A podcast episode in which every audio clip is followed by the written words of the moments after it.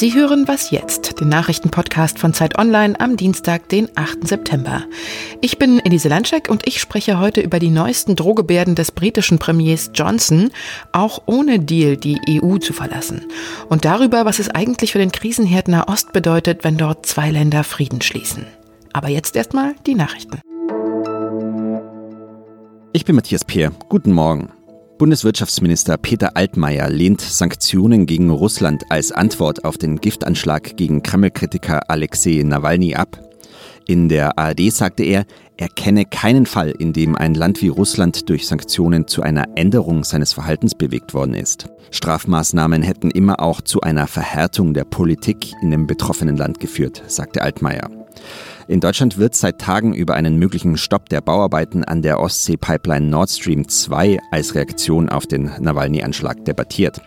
US-Präsident Donald Trump wiederholte seine Forderung, das Projekt zu stoppen. Kanzlerin Angela Merkel berät heute in einer virtuellen Konferenz mit Vertreterinnen und Vertretern des öffentlichen Gesundheitsdienstes über die Corona-Pandemie. Dabei sind unter anderem der bayerische Ministerpräsident Markus Söder und Hamburgs Bürgermeister Peter Tschentscher. Am Wochenende hatten Bund und Länder bereits ein Milliardenprogramm zur Stärkung des öffentlichen Gesundheitsdienstes vorgestellt.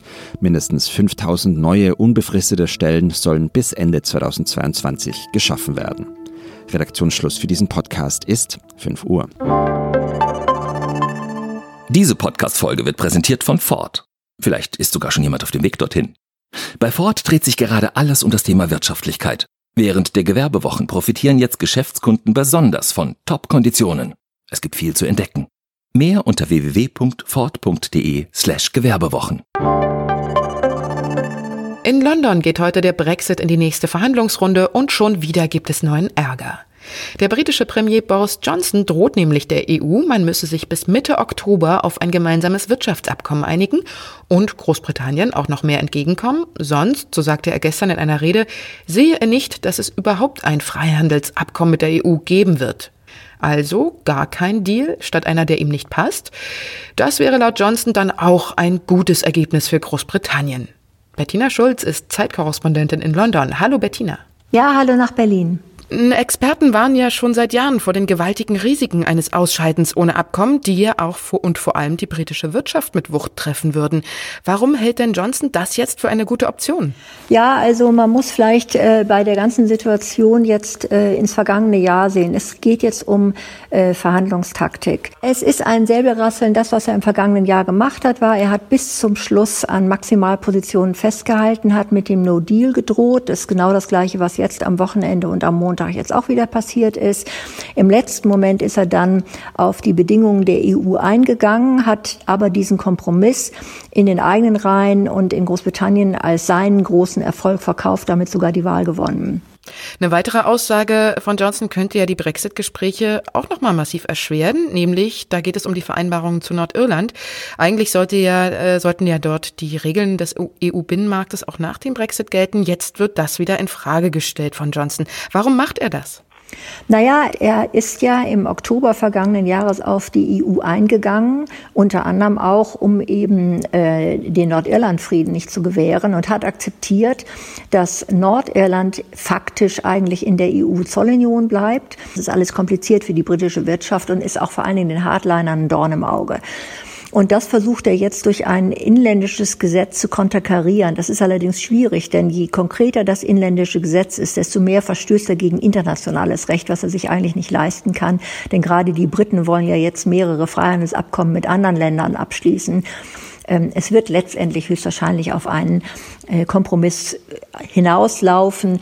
Das jetzt gehört zur Verhandlungstaktik. Mhm. Anfang 2021 soll ja der Brexit dann tatsächlich vollzogen werden. Wie ist denn deine Einschätzung? Kann das irgendwie noch gut und geregelt über die Bühne gehen? Und äh, wie sieht das überhaupt in der britischen Bevölkerung aus? Bleibt man da entspannt angesichts der neuesten Johnson-Erklärungen? Also ich ähm, verstehe die britische Politik besser, seitdem ich gelernt habe, darauf zu achten, welche Aktionen Johnson ähm, inszeniert. Die Bevölkerung erinnert sich letztendlich an inszenierte Dinge, die sie erlebt hat. ja, dass die Bevölkerung zum Beispiel auf dem, äh, vor dem Parlament äh, äh, gefeiert hat, den Brexit gefeiert hat. Das ist im Großteil der Bevölkerung im Kopf nach dem Motto, wir haben den Brexit ja gemacht, es hat sich ja auch großartig nichts geändert dass es im Moment eine Übergangsfrist gibt, dass im Hintergrund zähe Verhandlungen laufen, dass die Zukunft überhaupt noch geklärt werden muss, wie die britische Wirtschaft und die EU-Wirtschaft zusammenarbeiten. Das tritt da in den Hintergrund. Ja, Boris Johnson kann immer sagen, ich habe den Brexit durchgezogen. Und das ist letztendlich für einen Teil seiner Wählerschaft zumindest entscheidend bei der nächsten Wahl. Und nur darauf guckt Boris Johnson. Vielen Dank, Bettina. Alles Gute nach Berlin.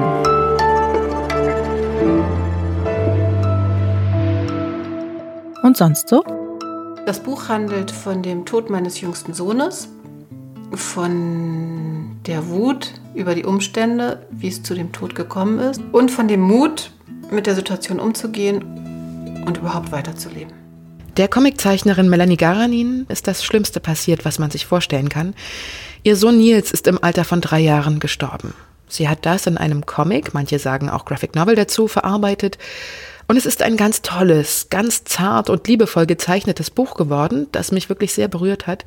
Es ist nämlich nicht nur ein Buch über Trauer und Wut, sondern auch sehr humorvoll und voller Freude. Und es hinterlässt einen voller trauriger, aber auch voller sehr schöner Gedanken. Also wenn so, das Schlimmste passiert ist, heißt das nicht, dass man dann nicht auch lacht. Das ist auch sehr befreiend. Also man kann nicht komplett die ganze Zeit heulen. Das würde man ja gar nicht schaffen. Das Buch heißt Nils, so wie ihr Sohn, und liegt jetzt nach drei Jahren Arbeit druckfrisch in den Buchläden. US-Präsident Donald Trump hatte es als riesigen Durchbruch und historischen Schritt in der Nahostpolitik gefeiert. Die EU hielt sich dagegen bis heute unauffällig auffällig zurück mit einer Bewertung. Mitte August hatten Israel und die Vereinigten Arabischen Emirate ja vereinbart, ihre diplomatischen Beziehungen wieder aufzunehmen. Die USA hatte den Deal direkt vermittelt. Nun gibt es also seit etwas mehr als zwei Wochen wieder Direktflüge zwischen den beiden Ländern, die Telefonleitungen wurden geöffnet und zuvor blockierte israelische Webseiten entsperrt. Natürlich floriert auch wieder der Handel.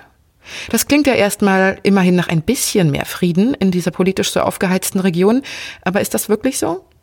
Ich spreche darüber jetzt mit dem Nahostexperten der Zeit, Michael Thumann. Hallo. Hallo, Elise.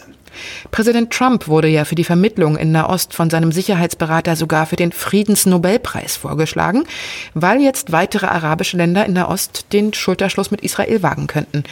Aber gibt es jetzt wirklich mehr Hoffnung auf Frieden in der Region? Also was sagt denn zum Beispiel der Iran oder auch die Türkei dazu? Ich glaube nicht, dass es mehr Hoffnung auf Frieden gibt. Es gibt einfach eine Neusortierung, äh, die sich schon länger angedeutet hat, weil die Vereinigten Arabischen Emirate und Israel schon länger inoffizielle Kontakte verfolgten. Denn es einigt sie ein Ziel und das ist die Eindämmung Irans in der Region. Ähm, das wollen sowohl die VAE als direkter Nachbarstaat wie Israel äh, dem Iran ja die Zerstörung angedroht hat. Insoweit, was hier entsteht, ist eine klare anti-iranische Achse, zu der müsste man auch noch Saudi-Arabien, auch Ägypten zählen als große Länder.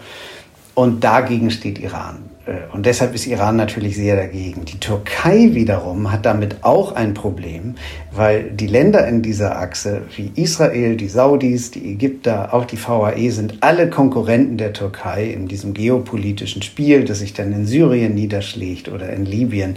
Da stehen die Türkei und diese genannten Länder immer auf verschiedenen Seiten äh, des äh, Schlachtfelds.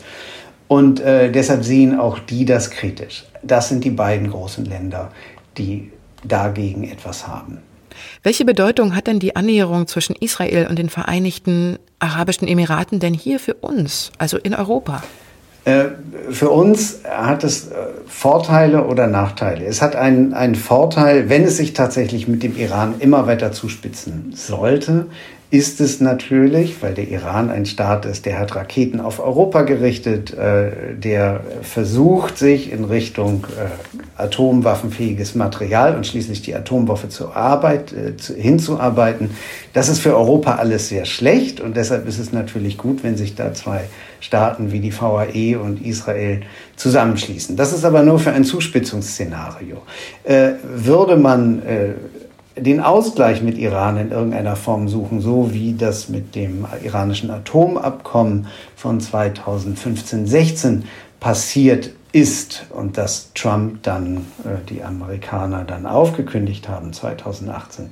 Wenn man so einen Ausgleich sucht, dann äh, ist das eher eine schlechte Lösung, weil sowohl die VAE wie auch Israel waren vehement gegen das Atomabkommen, haben in Amerika dagegen lobbyiert und haben kein Interesse an einem Ausgleich mit Iran. Und äh, für europäische Entspannungspolitik ist das keine besonders gute Nachricht. Vielen Dank, Michael. Gerne. Und das war was jetzt für heute. Hören Sie rein in unser Update am Nachmittag und natürlich auch gerne wieder morgen früh. Und Sie wissen ja, wenn Sie uns zu unserer Sendung etwas zu sagen haben, dann schreiben Sie uns unter wasjetzt.zeit.de. Tschüss, sagt Ihre Elise Landschek. In der Musikschule unter meinem Homeoffice wurde heute übrigens den ganzen Tag für Elise geübt. Vielleicht haben Sie es ja im Hintergrund gehört. Danke auch dafür.